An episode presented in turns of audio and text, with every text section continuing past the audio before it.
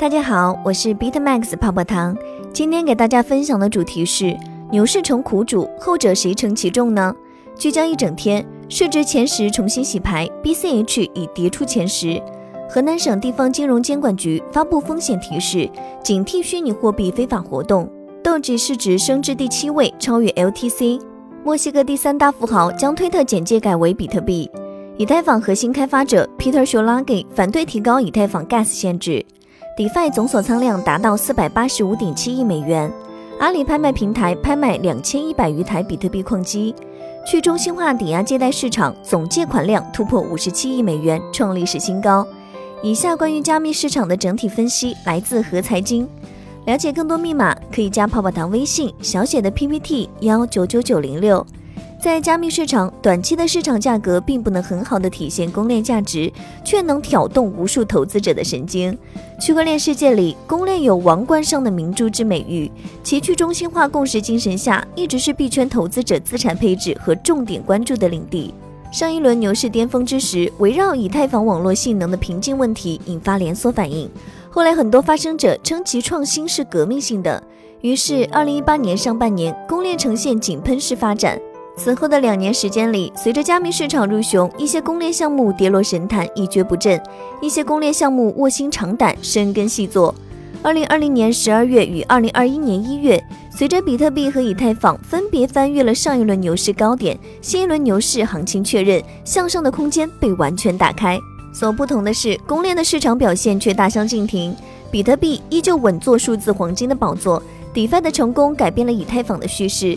此外，诸多老牌公链黯然失色，市场表现疲软，而新进的公链加入了 DeFi 项目与用户的抢夺之中，目标直指更低的交易费率与更快的交易速度。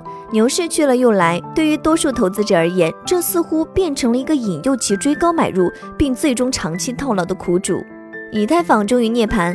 以太坊作为区块链世界仅次于比特币的存在，凭借其技术创新与庞大的生态自成一档。正因为如此，它总能搅动加密市场。去年十二月一号，以太坊 ETH 二点零迎来启动时刻。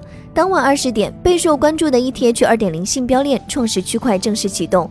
按其规划，ETH 网络的升级路线大致分为三个步骤，即 POS 信标链、多分片和状态执行。目前仅完成了升级第一步。二零二零年，以太坊凭借着 DeFi 终于打了个翻身仗。今年一月十九号，以太坊突破历史前高，前日来还不断创出历史新高。截至和财经 App 发稿前，当前以太坊最高价已升至一千七百六十四 USDT。值得一提的是，DeFi 的火爆也给以太坊网络带来了幸福的烦恼。根据 TokenView 数据显示，二月五号，以太坊链上手续费总和达到一万两千八百二十七点零六 ETH。单日 Gas 均价为一百五十 Gv，单笔交易手续费平均值为二十四点七美元，属于近两年来最高位。且以太坊待确认交易笔数已超过二十万笔。尽管如此，业界看好以太坊的未来前景。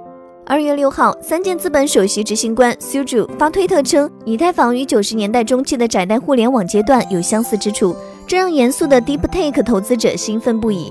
尽管笨重、昂贵、规模不大，但强大用户的生态系统依然强大。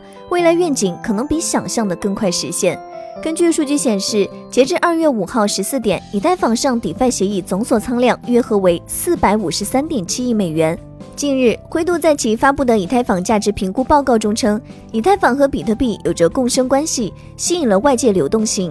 比特币是数字生态系统中首选的价值存储，而以太坊已成为领先的金融基础设施。老牌公链低迷，相较于以太坊的凤凰涅槃，更多老牌公链就没有那么幸运了。分析师 Tina 认为，本轮牛市进一步加速了老牌公链的衰落，一些公链项目甚至已经消失。目前，老牌公链困难重重，一方面生态发展迟缓，光环褪去；另一方面，逐渐遭到投资者的抛弃，理想与现实的矛盾激化。他说，其中 EOS 是最令投资者失望的。EOS 诞生之初，坐拥四十亿美元家产，并声称是区块链三点零，却和预期相差甚远。一月十号，Block 刀 One 官网宣布，Block 刀 One 的首席技术官 BM 已经离职，去追求新的个人项目。而 BM 的出走大戏也成为开年币圈最大的一个瓜。